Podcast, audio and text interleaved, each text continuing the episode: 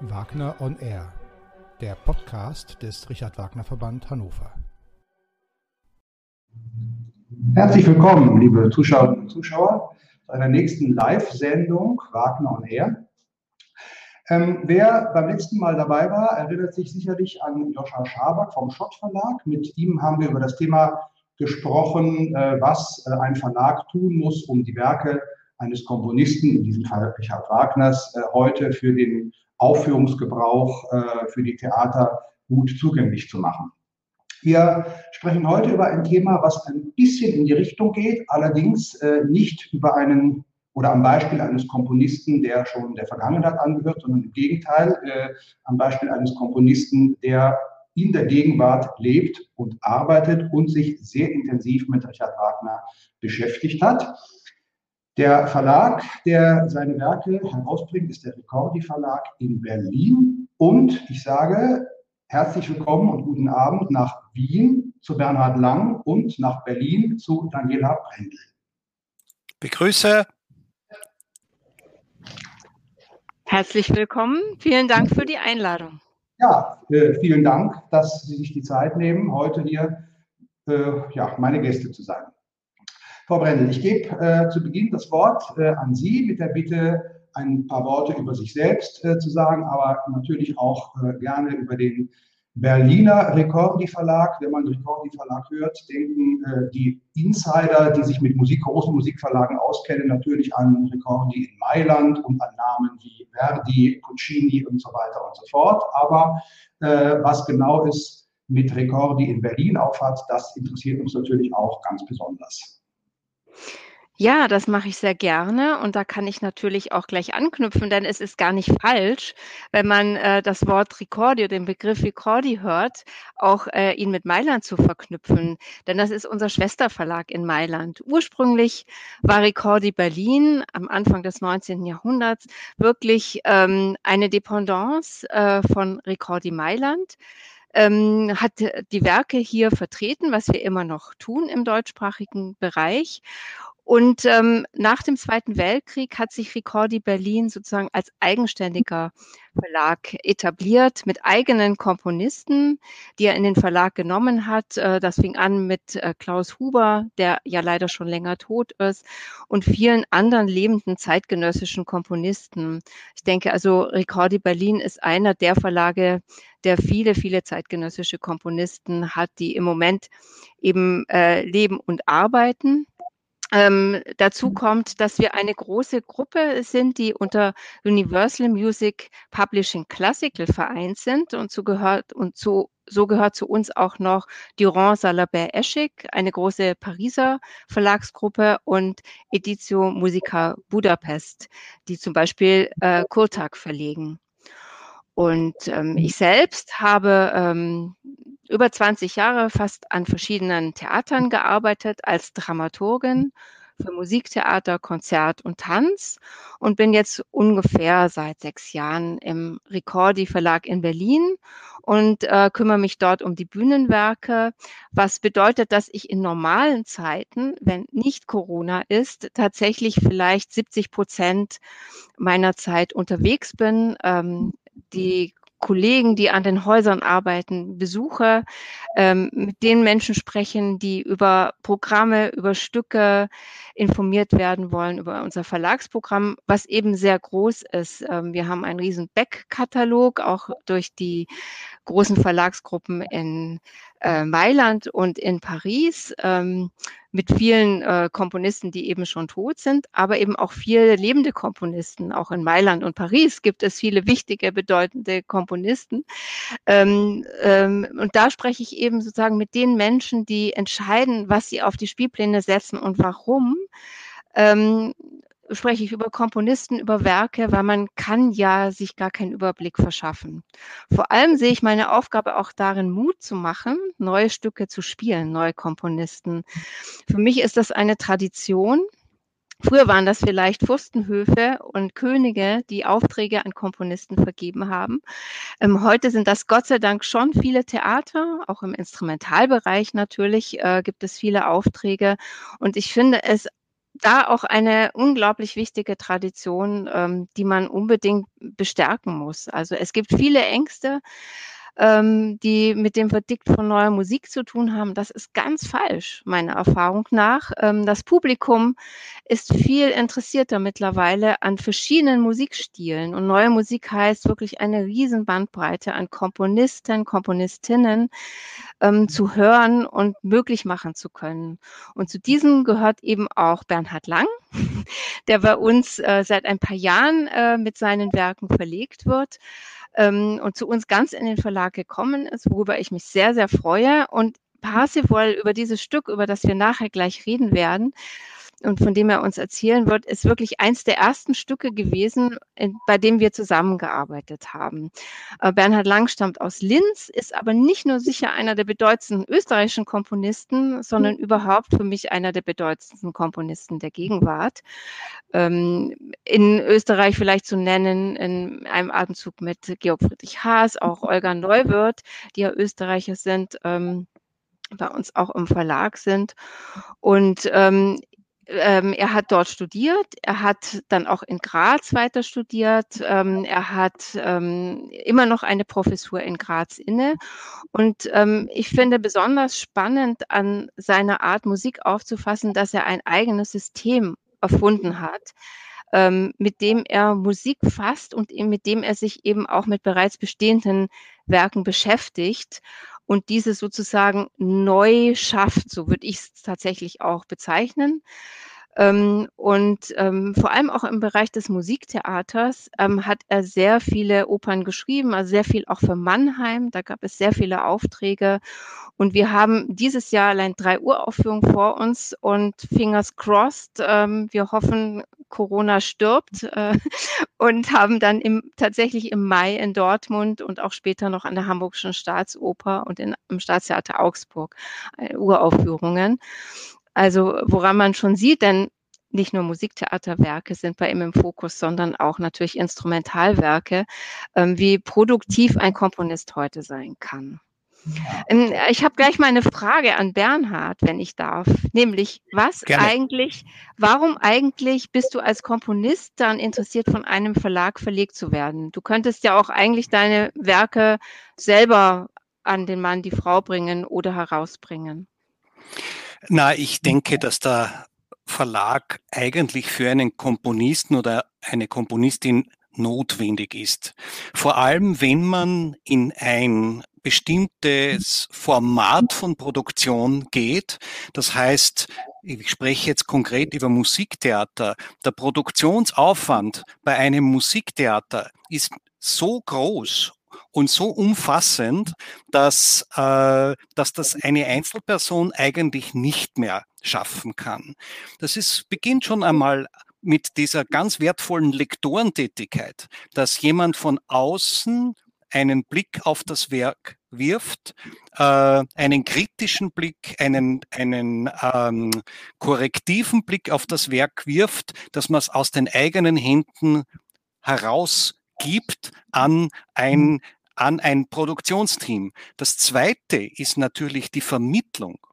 Ein Verlag ist eine fantastische Vermittlungsstruktur von Partituren, äh, um im amerikanischen Sprachraum, um im englischen Sprachraum wirklich präsent zu sein, äh, bedarf es einer vermittelnden Struktur. Und ich fühle mich eigentlich sehr privilegiert und sehr glücklich, so einen, eine Struktur hinter mir äh, äh stehen zu haben. Und in unserem speziellen Fall, äh, Daniela, wenn ich das hier zitieren darf, geht das über die über das rein äh, äh, handwerkliche weit hinaus, weil wir äh, ich mit dir fast in einem fortlaufenden dramaturgischen Dialog stehe, wo wir neue Werke besprechen, überdenken, wo du Kritik einbringst und du stehst nicht umsonst in der Partitur des Hetzers äh, namentlich vermerkt, weil äh, der Richard dass der Richard der Dritte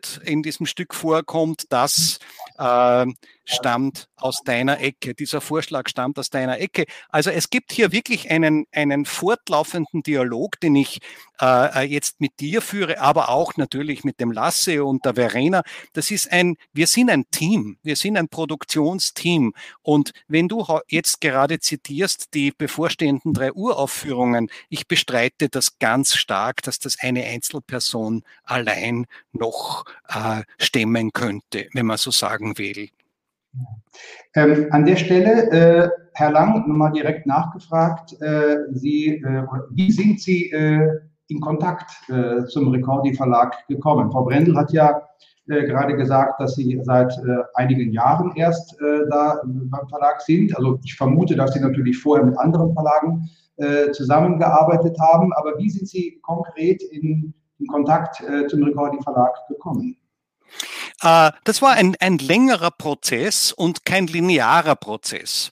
Ich war äh, mit einer äh, sehr äh, guten Produktionsplattform, nämlich mit der Notengrafik Berlin, im, über mehrere Jahre in Kontakt, die gro bereits große Partituren von mir äh, äh, produziert hatten.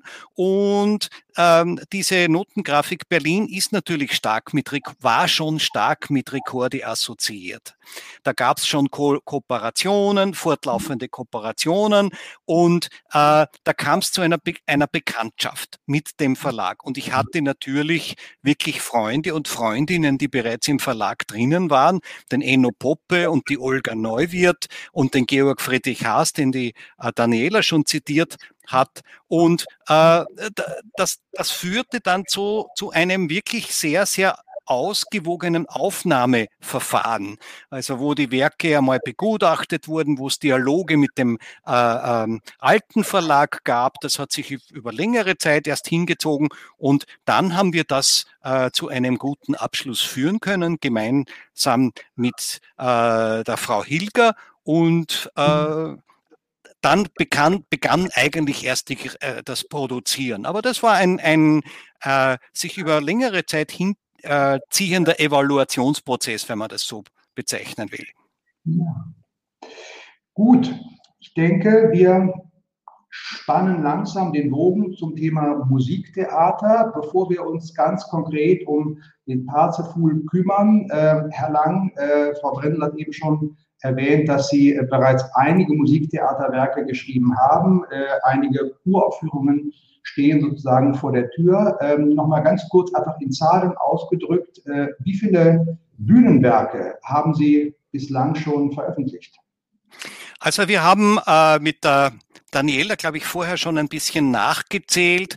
Es sind, glaube ich, 17 oder 18 äh, Bühnenwerke derzeit, äh, wobei man natürlich gewichten muss, ob es sich um Kammeropern handelt oder wirklich um große. Äh, aber es ist sicher auch ein Dutzend, äh, sind ein Dutzend groß besetzte Stücke schon dabei, also wo wir schon großes Orchester, Chor und Solisten drinnen haben.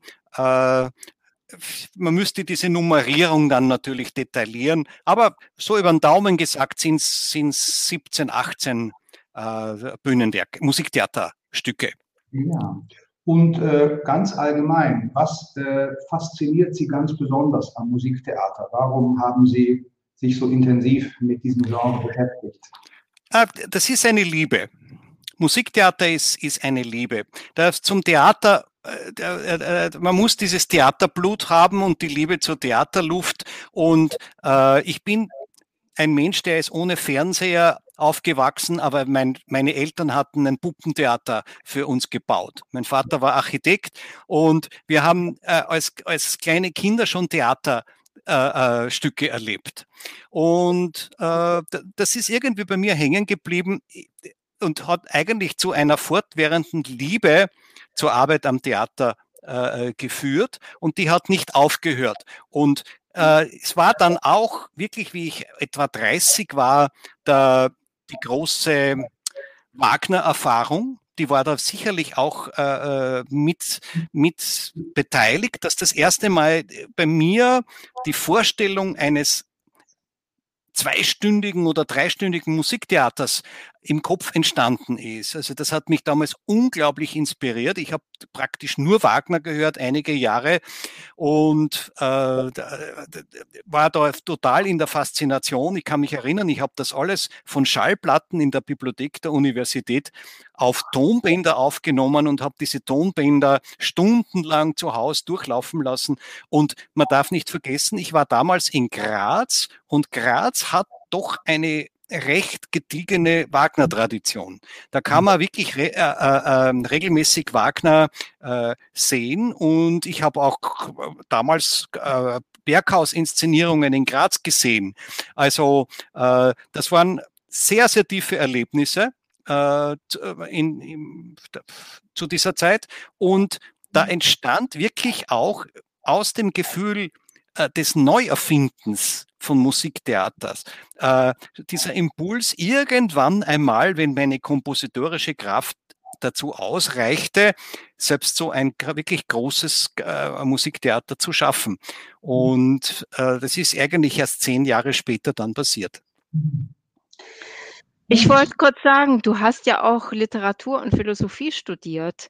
Ähm, hat dir das, ähm, hat dir das irgendwie geholfen beim Verständnis? War das wichtig oder ist das überhaupt wichtig, wie du Musiktheater auffasst, wie du Musik auffasst und auch äh, das System, was du entwickelt hast? Vielleicht könntest du dazu noch kurz etwas sagen, weil das ist auch so ein bisschen Überleitung zu unserem Stück. Ähm. Ja, gerne. Äh, es war zu dieser Zeit, als ich das studierte, lebte ich in ein, einer Doppelwelt. Das heißt, ich, saß von 8 Uhr in der Früh bis 14 Uhr Nachmittag in den Philosophie- und Germanistikvorlesungen und dann durfte ich auf die Musik Universität gehen und habe dann bis um 12 in der Nacht Klavier geübt dort. Das heißt, es war so ein Ping-Pong-System von Studieren auf der Uni und dann Studieren auf der äh, Musikuniversität, äh, wobei beide Sachen etwas Besonderes für sich waren für mich. Äh, später dann ist das alles verschmolzen und wenn man an das Konzept eines äh, äh zeitgenössischen Musiktheaters äh, herangeht, ist sowohl der Gedanke als auch das Wort natürlich äh, sind Essentialien für die, für, das, für die Entstehungsgeschichte des Stücks. Und heute ist das alles in, bin ich, sind alle diese verschiedenen Dinge schon längst verschmolzen in, in mein, meine Person als Komponist und ich brauche braucht das alles heute zum Arbeiten. Also das ist für mich essentiell wichtig, wenn ich einen Librettotext äh, äh, arbeite, dass ich das von einer literarischen Seite, von einer philosophischen Seite betrachte und nicht nur von einer, von einer rein musikantischen Seite. Und da ist, äh, tut sich für uns äh, die nächste Parallele zu Wagner auf, dass, dass Wagner sich ja äh, durchaus einerseits als Verbesserer von Schopenhauer verstanden hat und andererseits auch als Poet. Und es gab ja tatsächlich Lesungen der, der, des Rings ohne Musik. Also Wagner hat auch diese, diese Affinität, wie übrigens alle romantischen, die meisten der romantischen Künstler, diese Affinität zur Literatur und zur Philosophie äh, gezeigt. Das war völlig anders als die Genera vorhergehende Generation der klassischen Musiker, die waren Musiker, Musiker. Beethoven beginnt es schon so ein bisschen mit, mit Kant äh, irgendwie und aber bei, bei, bei Wagner war es, es die, äh, dieser Versuch, diese verschiedenen Herangehensweisen in einer Person äh, irgendwie zu vereinigen. Und heute verbindet mich das mit all meinen Kollegen, die so denken, ob es jetzt mediales Denken ist oder philosophisches Denken oder, oder Literaturdenken. Äh, äh, eher Georg Friedrich Haas mit dem ganz starken Literaturverhältnis und äh, Olga Neuwirth mit dem starken Verhältnis zum Film zum Beispiel. Das sind äh, alles Dinge, die jetzt von ähm, äußere äh, Musik, externe Medien und Herangehensweisen mit einbeziehen. Und der Ort für so einen Synkretismus, so, für solche Synthesen ist das Musiktheater. Gut, nehmen wir das als Stichwort, würde ich sagen, und äh, kommen langsam zu äh, Bernhard Langs äh, Lesart, nennen wir es mal, von Wagners Parsifal. Und ich denke, bevor wir darüber sprechen, lassen Sie uns ein bisschen etwas hören. Herr Lang hat vorgeschlagen, dass wir uns den Anfang des zweiten Aktes äh, ja. anhören. Ähm, ich denke, wir hören einfach einen Augenblick herein. Sie äh, geben ein Signal, äh, wenn wir das Klangbeispiel beenden und im Anschluss daran sprechen wir weiter. Also jetzt aus Bernhard Langs Parzeful, der Anfang des zweiten Aktes.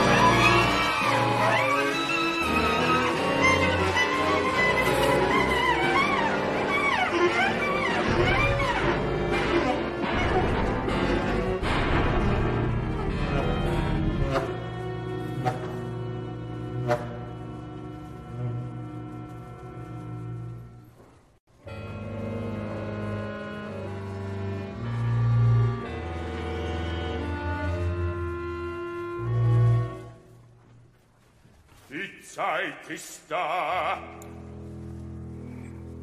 Die Zeit ist da. Das ist vielleicht ein ganz guter Punkt. Gut.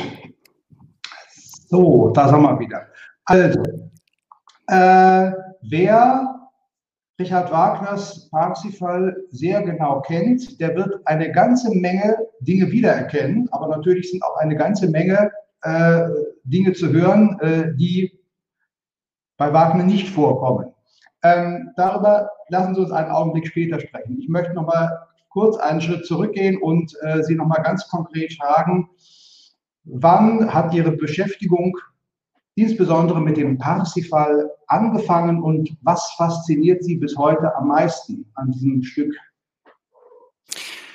Also ich habe natürlich die äh, Wolframs Parsifal auch in Bearbeitungen, Vereinfachungen, Übersetzungen schon sehr früh gekannt und dann natürlich in meinem äh, Germanistikstudium schon äh, äh, intensiv studiert und mich hat die archetypische Wucht dieser Erzählung äh, so fasziniert. Also diese äh, dieser Entwicklungsroman, der da dahinter steht, diese äh, Entwicklung einer Seele, diese Entwicklung eines Subjekts durch die Prüfungen, durch dieses, äh, äh, durch diesen, durch diese Katharsis, die er durchwandern muss, durch diese vielen Verwirrungen und Irrungen, das ist so ein menschliches Urbild, eine, eine, eine jungsche Archetype, wenn man will, dass einen das ganz, ganz stark fesselt. Das hat, das hat mich ebenso gefesselt wie der Wilhelm Meister. Also dieses, diese Transformation eines, eines äh, Subjekts in, im Reifungsprozess und äh, dann war natürlich, wie ich das schon zuerst äh, zitiert habe, hörte ich das erste Mal den Boles Parsifal äh, auf Schallplatte und das war für mich ein, ein Erleuchtungserlebnis. Also der Dresden und der, und der Parsifal waren meine zwei Wagnerschen Lieblingsopern und unzählige Male äh, in den besten und schlechtesten Aufführungen äh, angehört. Ich kann mich erinnern, ich bin einmal ins Linzer Landestheater gefahren. Das war die eine üble Aufführung, eine ganz schreckliche Aufführung. Und ich, ich habe es trotzdem durchgestanden bis zum Schluss, weil ich das Stück so geliebt habe. Mhm. Und äh, das hat dann aber in der Folge auch äh, sehr früh äh, dazu geführt, mich auch mit Bearbeitungen von Wagner-Texten auseinanderzusetzen. Also ich habe ein, schon ein, äh, eine Tan ein Tanzstück mit unter Einbeziehung von Wagner Musik vorher schon, Jahre vorher schon gemacht.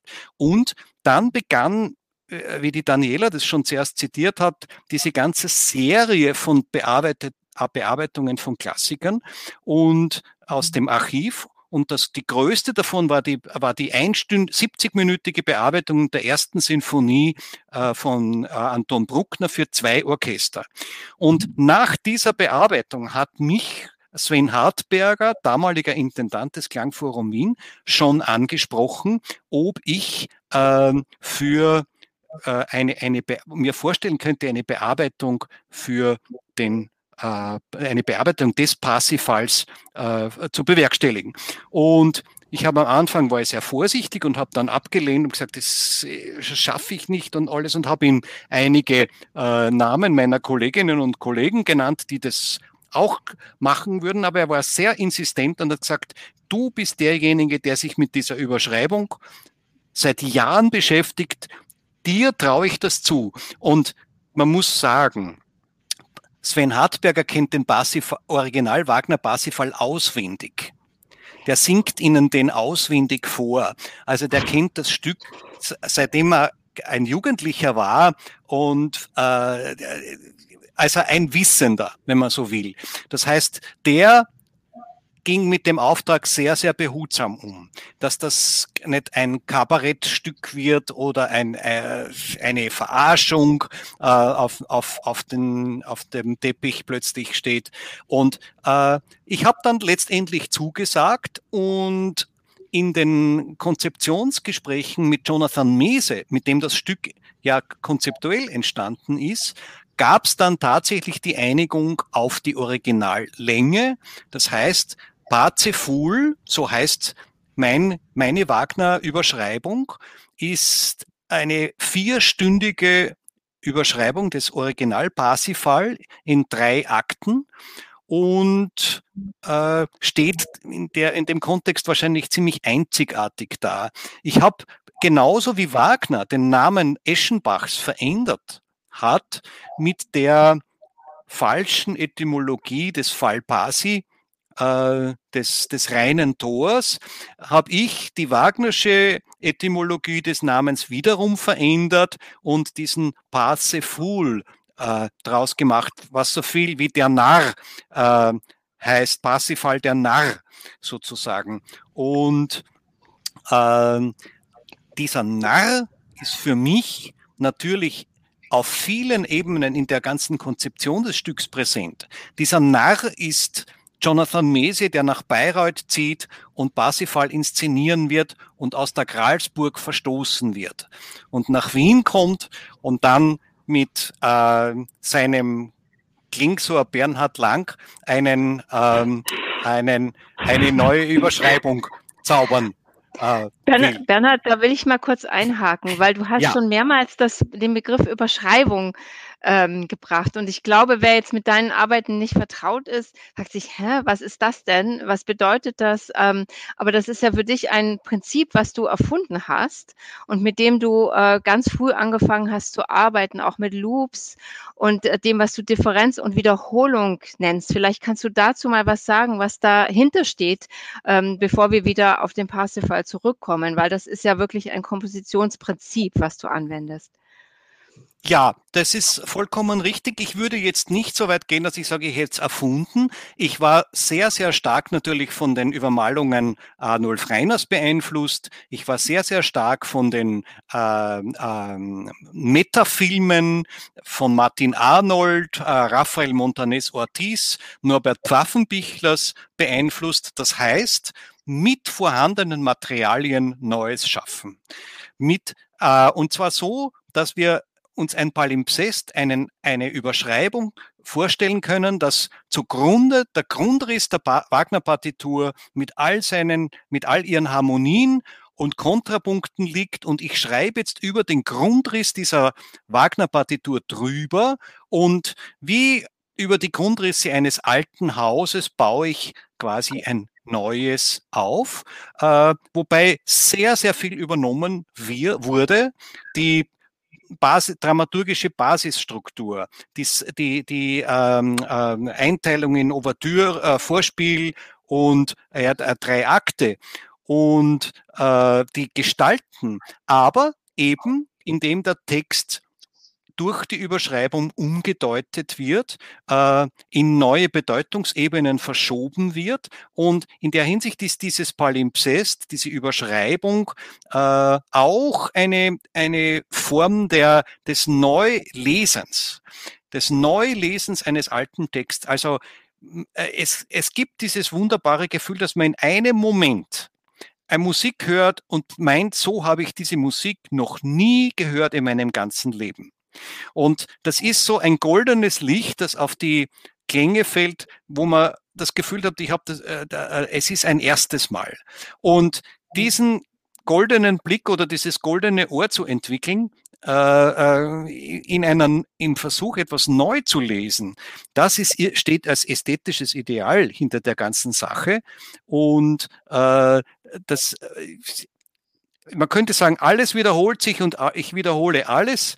Es ist äh, dieses Reflektieren auch auf unsere Wiederholungskultur, weil äh, Wagner war damals der äh, Zukunftsmusiker, Science-Fiction-Musiker, utopischer Musiker, jemand, jener, der, der immer weit voraus äh, äh gesehen hat. Aber was ist jetzt das Problem, wenn man Science-Fiction so oft wiederholt? Es wird wieder zur Vergangenheit und äh, um wieder in die, in die, in die Jetzt, in das Jetzt hineinzukommen. Und das Jetzt war für Wagner extrem wichtig. In der Zeitge im Zeitgeist zu sein, im, im Jetztpunkt zu sein und den Jetztpunkt auch zu definieren.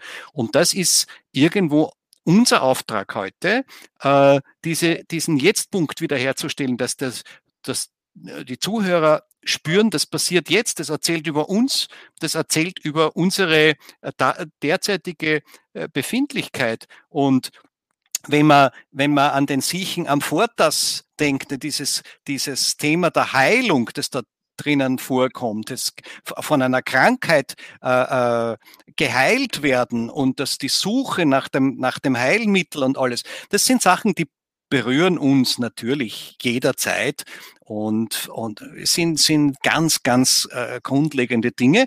Und diese zweite, diese Überschreibung kommt natürlich auch aus der Vorstellung heraus, dass ein Text ähm, nicht eine Schicht hat. Ein Text hat immer mehrere Schichten. Und so wie, wie Wagner, wie ich das schon zitiert habe, den Wolfram-Text verändert hat, und wagnerisiert hat und mit neuen Bedeutungsebenen versehen hat, mit neuen Lesarten versehen hat, so habe ich das mit Jonathan Mese mit, wiederum mit dem Wagner-Text jetzt äh, äh, gemacht und, und äh, daraus ein neues Stück Parzeful äh, geschrieben. Ja.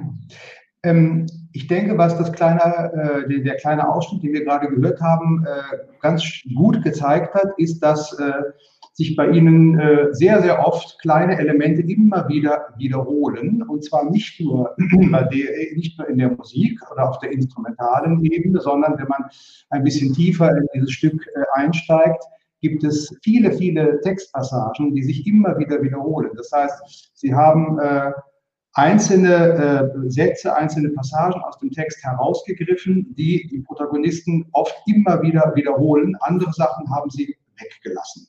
Ähm, Zwei Fragen im Grunde sind es dazu. Äh, erstens, vielleicht können Sie mh, hm, gerne auch am Beispiel des, des, Stückes, was wir gerade gehört haben, noch ein bisschen äh, mehr dazu erläutern, was genau es mit, diesem, dem Prinzip der, der Wiederholungen auf sich hat.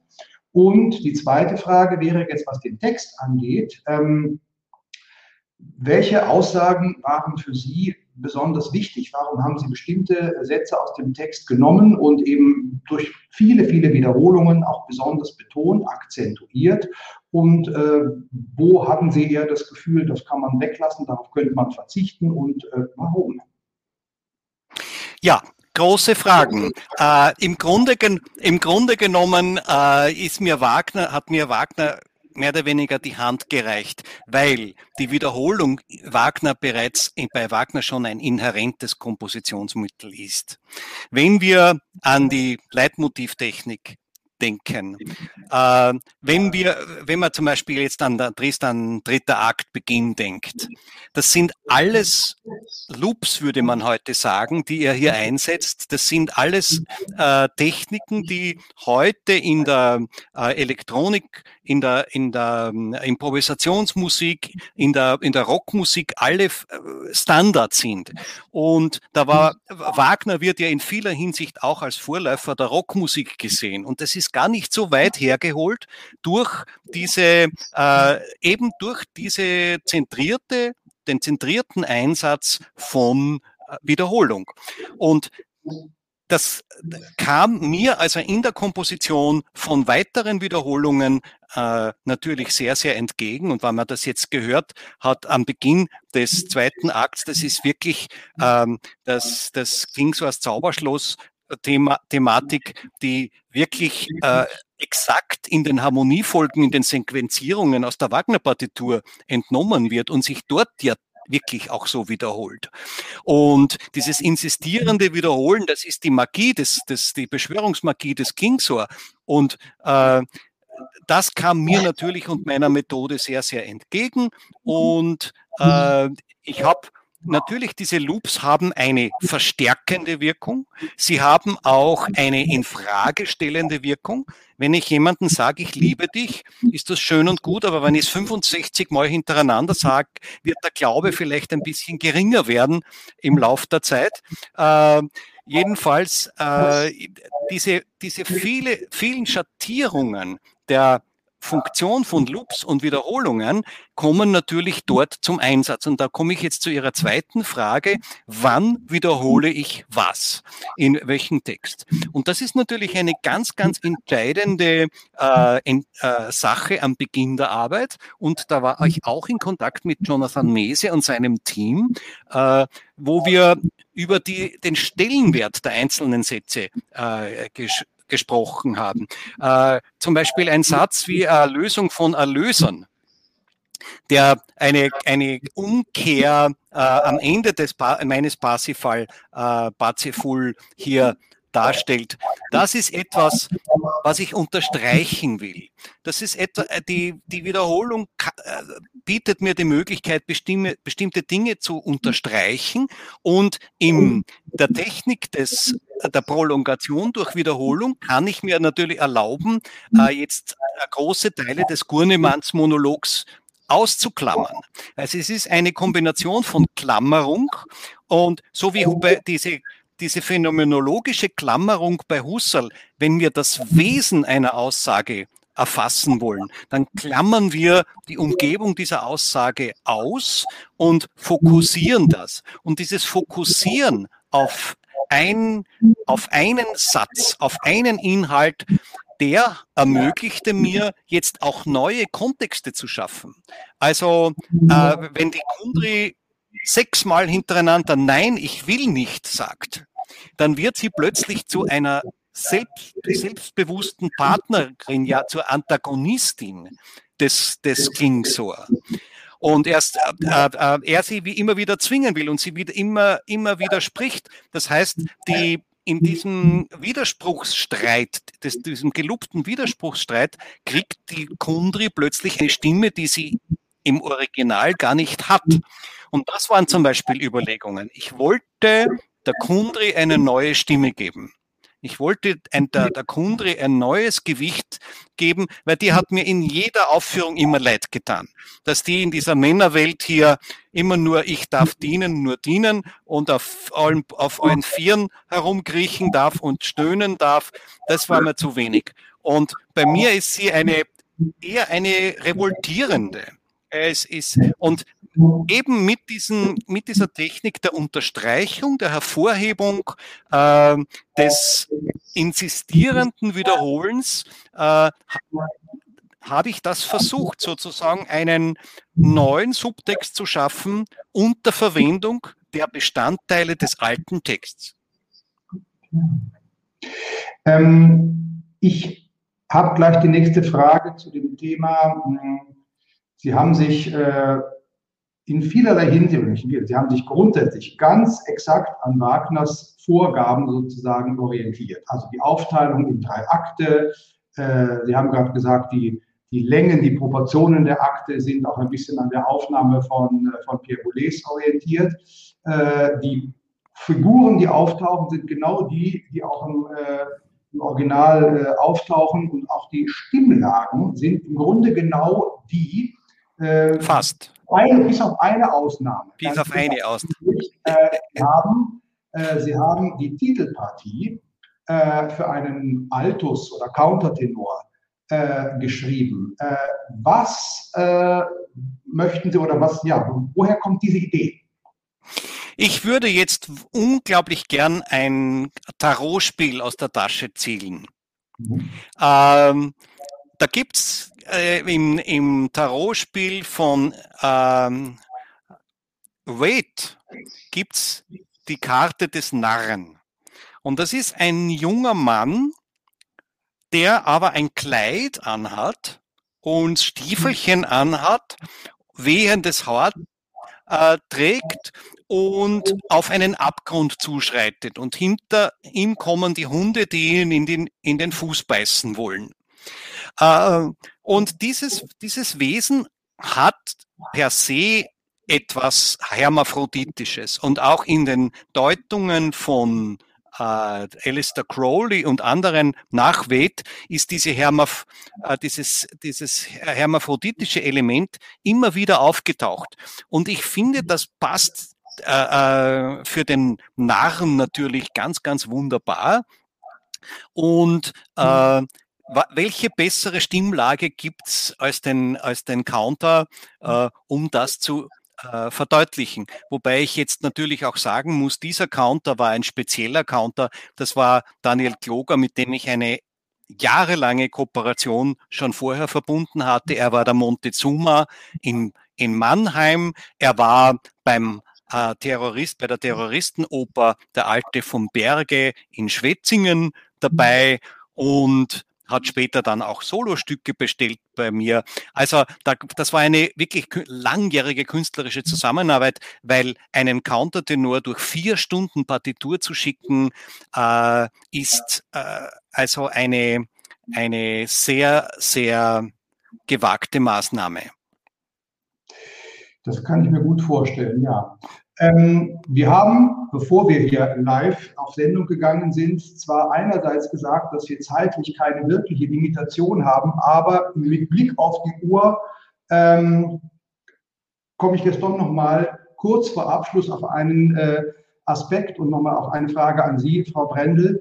Äh, Ihr Parsifal, Parziful, äh, ist uraufgeführt im Rahmen der Wiener Festwochen äh, 2017. Es gab äh, daraufhin auch Aufführungen bei den Berliner Festwochen. Äh, wenn ich nicht irgendwas überlesen habe, äh, war es oder gab es anschließende Aufführungen, aber bis heute nicht mehr. Richtig? Nö. Nö. Äh, nun ist die große Frage an Sie, Frau Brendel, ähm, am Beispiel des Parziful, aber natürlich für viele andere Dinge, für viele andere Werke auch, die äh, Sie in Ihrem Verlag verlegen. Ähm, ich denke, es ist ein Schicksal, was viele Uraufführungen äh, teilen. Äh, sie werden mit viel Aufwand zur Uraufführung gebracht, aber dann dauert es sehr lange, manchmal ewig, bis es zu weiteren Aufführungen kommt. Ähm, wie, äh, Sie haben am Anfang schon ein bisschen darüber gesprochen, auch dass, es, dass Sie es in der Aufgabe verstehen, Intendanten ja auch oder äh, Spielplanverantwortlichen Mut zu machen, neuere Musiktheaterwerke auf die Spielpläne zu setzen. Ähm, wie leicht oder schwer gelingt es Ihnen, ein Stück wie Parzefugel, was ja äh, gerade im Kontrast äh, zu Wagner wirklich ein, ein ganz interessanter und, und äh, neuer Zugriff ist, der einem wirklich auch mal auf Wagner ganz andere Perspektiven äh, eröffnen kann äh, und damit ja nicht so isoliert steht, sondern in einem größeren Kontext. Wie leicht oder schwer gelingt es Ihnen, für ein Stück wie Parzeful sozusagen Werbung zu machen bei Theatern und dafür zu sorgen, dass es weitere anschließende Aufführungen gibt? Also grundsätzlich muss ich sagen, das ist natürlich schwer. Ähm, warum ist es schwer? Ähm, weil in, in Deutschland, wenn man oder in deutschsprachigen Ländern, wenn man neue Musik spielen möchte, gibt man in der Regel einen Auftrag als ein mhm. Haus. Ähm, eine kleine Schlaufe zur Orchester- und Instrumentalmusik. Da ist das nämlich viel einfacher und gang und gäbe, dass es äh, Co-Commissioner gibt. Also es das heißt, ein Werk wird von mehreren Partnern in Auftrag gegeben und deswegen auch von mehreren Ensembles an vielen Orten, meistens international bei verschiedenen Festivals vielleicht ähm, aufgeführt, so dass ein Komponist vielleicht schon vier, fünf, sechs Aufführungen eines Werkes hat oder mehr, was natürlich total toll ist, weil auch viele das dann anhören und anschauen können. Im Opernbereich ist das eben so, vor allem in den deutschsprachigen Ländern. Und hier ist der Parsifal auch eine Ausnahme, weil das ja sozusagen schon eine Co-Commission von zwei Orten war. Also es war klar, dass das bei den Wiener Festwochen die Uraufführung gab und dann in Berlin ähm, wiederholt wurde, sozusagen mit demselben Cast, dieselbe Produktion, mit ein paar Proben natürlich, weil der Raum auch ein anderer war und akustisch angepasst werden musste, übrigens sehr gut. Ähm, das ist aber schon eine Ausnahme, weil das Problem ist, dass man eben auch der äh, Herr der ersten Nacht sein möchte. Ja, man, ähm, man hat eben eine Uraufführung und weiß, ähm, das wird im Fokus stehen, die Presse kommt und alle nachfolgenden Aufführungen, mh, hm, auch in benachbarten Ländern, werden nicht so beachtet sein wie die Uraufführung schon. Ähm, das ist gerade im Musiktheater so. Trotzdem ist es natürlich schon so, dass wir versuchen, und das ist für mich auch ganz, ganz wichtig und entscheidend, ähm, zweite Aufführungen oder spätere Aufführungen zu generieren. Ähm, was grundsätzlich schwierig ist, das hat nichts mit diesem Wagner-Thema zu tun oder dass es ein groß besetztes Stück ist. Das ist im Moment vielleicht das Problem, weil wir ja eine schwierige Situation haben, wo man große Stücke sowieso gar nicht aufführen kann. Ähm, das, also ich kann das eben, wie gesagt, nur immer versuchen und mich bemühen und manchmal gelingt mir das auch, zum Beispiel auch um äh, ein Stück von Bernhard nochmal ähm, zu beschreiben, das ist der Reigen ähm, nach Schnitzler, der eben von Schwetzingen in Auftrag gegeben war, dort uraufgeführt wurde und vor paar Jahren erstmal seine österreichische Erstaufführung bei den Bregenzer Festspielen hatte, äh, zusammen mit der neuen Oper Wien. Das kam dann nochmal an die Festwochen in Wien. Und ähm, sozusagen hatten wir dann Nachfolgeaufführungen ein paar Jahre später.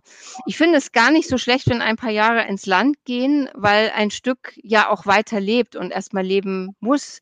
Und das, glaube ich, hat wieder mit demselben Mut oder eben mangelnden Mut von Intendanten zu tun. Ja, ähm, ich kann sie nur darauf aufmerksam machen und ähm, das hat auch damit zu tun, vielleicht mit Spielzeitthemen, mit Besetzungen.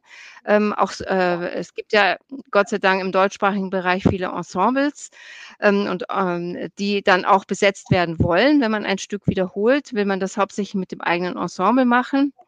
Weshalb es auch zum Beispiel erklärt, dass im angelsächsischen Bereich oder auch in Frankreich, Belgien ähm, viel mehr Co-Commissions im Opernbereich stattfinden.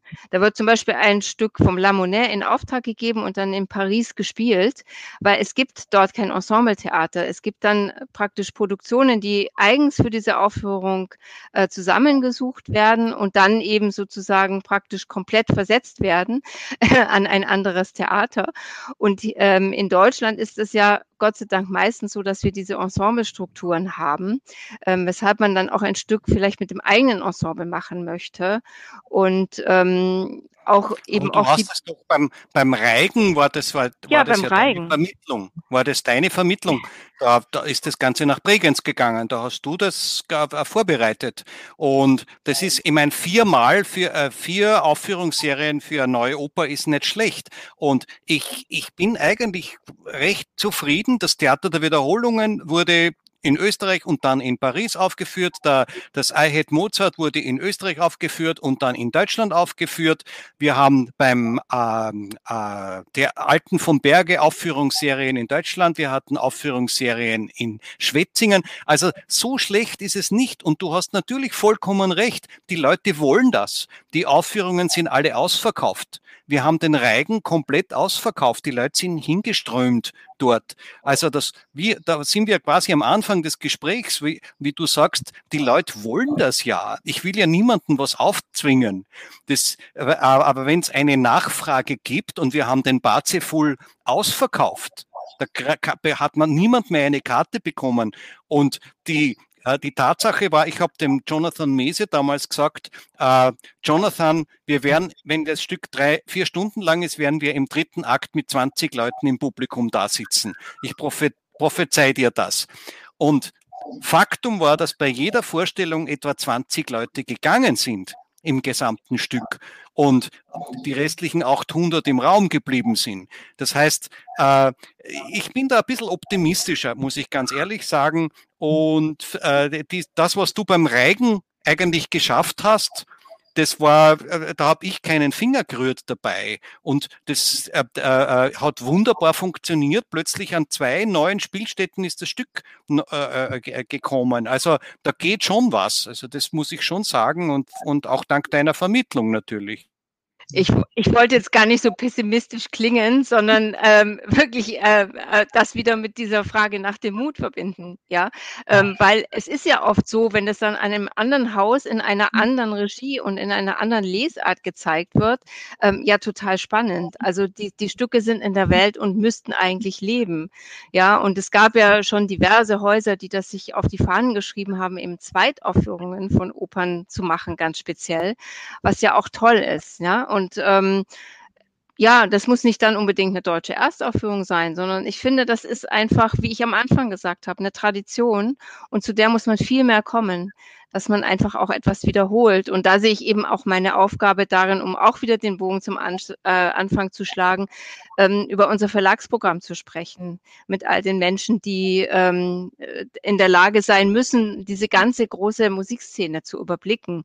Das kann man ja gar nicht. Ja? Und da, da ist auch so ein bisschen meine Aufgabe, zu gucken, was interessiert. Ähm, bestimmte Kollegen äh, an ihren Häusern, was kann ich ihnen vorschlagen, welche Komponisten, welche Stücke das ist mir schon sehr wichtig, ähm, dass das alles gut zusammenpasst, ja. Und ähm, da gibt sich manchmal ein sehr glücklicher Umstand. Ähm, wie gesagt, ähm, das, das ist ja auch so, dass man ähm, äh, Musiktheater ist ja nicht etwas, was man für die nächsten paar Monate bespricht, sondern ich spreche mit Intendantinnen oder Operndirektoren, Operndirektorinnen und so weiter, ja, jetzt über 23, 24, 25, ja, über die Spielpläne. Und da haben wir alle Covid irgendwie erstmal abgelegt beiseite, sondern hoffen, dass dann einfach wieder ein relativ normaler, ähm, großer Musiktheaterbetrieb möglich ist ähm, und man nicht sehr klein denken muss. Ähm, so, und da, ähm, deswegen bin ich da auch voller Hoffnung.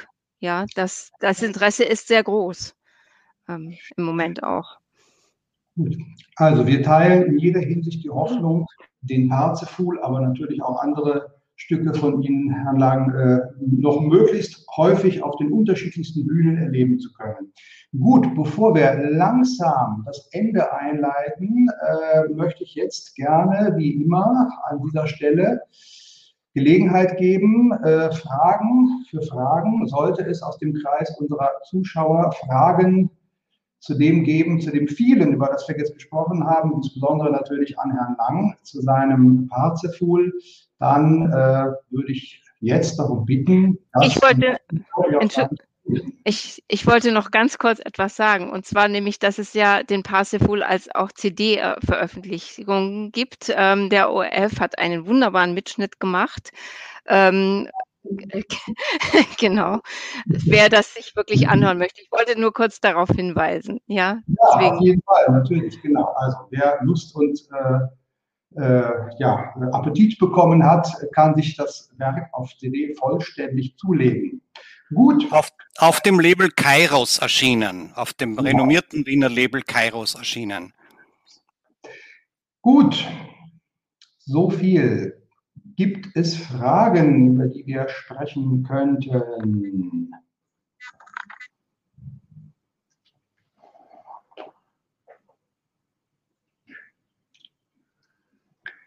Betretenes Schweigen, hoffnungsvolles Warten auf Fragen.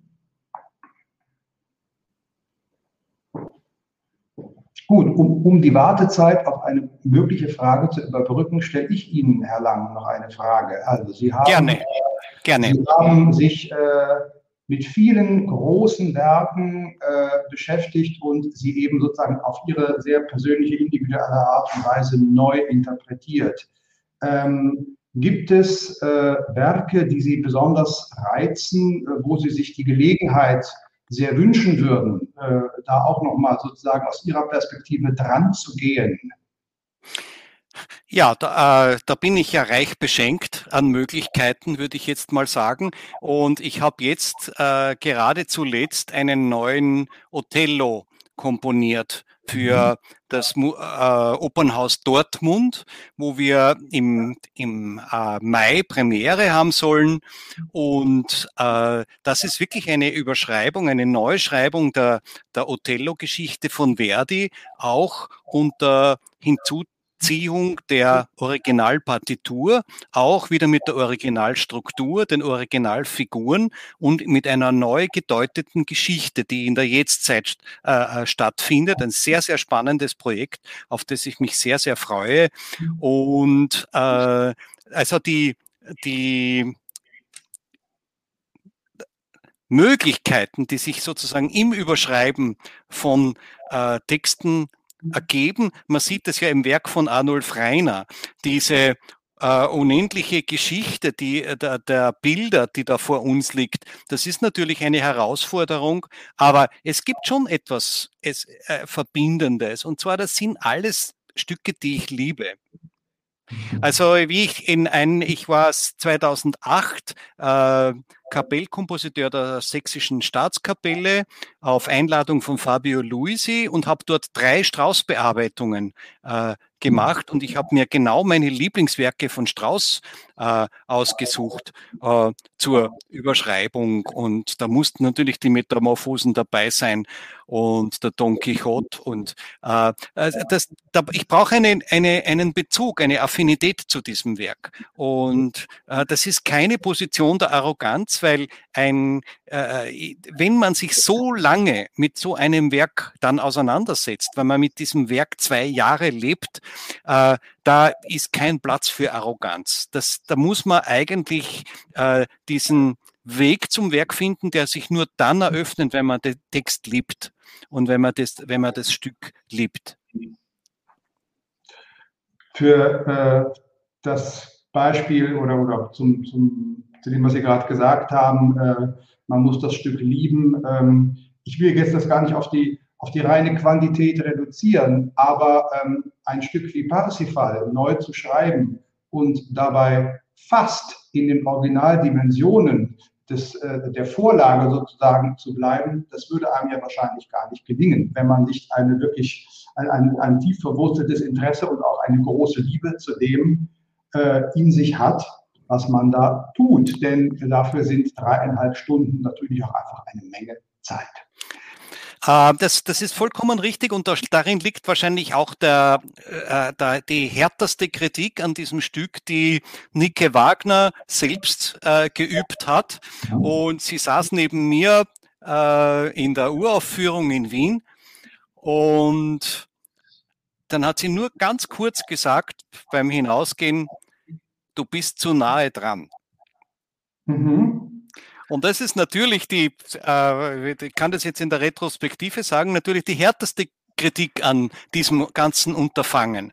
Wenn man äh, äh, sie hat da wahrscheinlich eine, eine zusätzliche Ebene des Überwindens oder äh, vollkommenen Auflösens äh, gesucht und das, das Stück bewegt sich dann doch sehr in, diesen, in diesem äh, postmodern philosophischen Kontext des Metatexts und des Überschreibens und der Dekonstruktion, die ja doch immer noch das Original in allen Teilen widerspiegelt. Das ist ja der Unterschied zur mo modernen äh, äh, Dekomposition, würde ich jetzt sagen. Äh, und äh, zwischen Dekonstruktion und Destruktion, das sind zwei, zwei, das ist, das sind zwei Welten der, der Herangehensweise. Und sie hat gesagt, du bist also zu mhm. nahe am Original mit dem, was du hier tust. Und das war natürlich ganz eine harte äh, Kritik. Und aber ich habe mich trotzdem sehr, sehr gefreut, dass sie gekommen ist und dass das alles äh, miterleben konnte. Naja, und immerhin hat sie ja offensichtlich ihre harte Kritik äh, trotz allem im vertrauten Du formuliert und ist nicht vor lauter Entsetzen in die Sie-Form zurückgegangen. Ja, richtig, richtig, richtig, richtig. Ähm, ja, ja, ja, ja.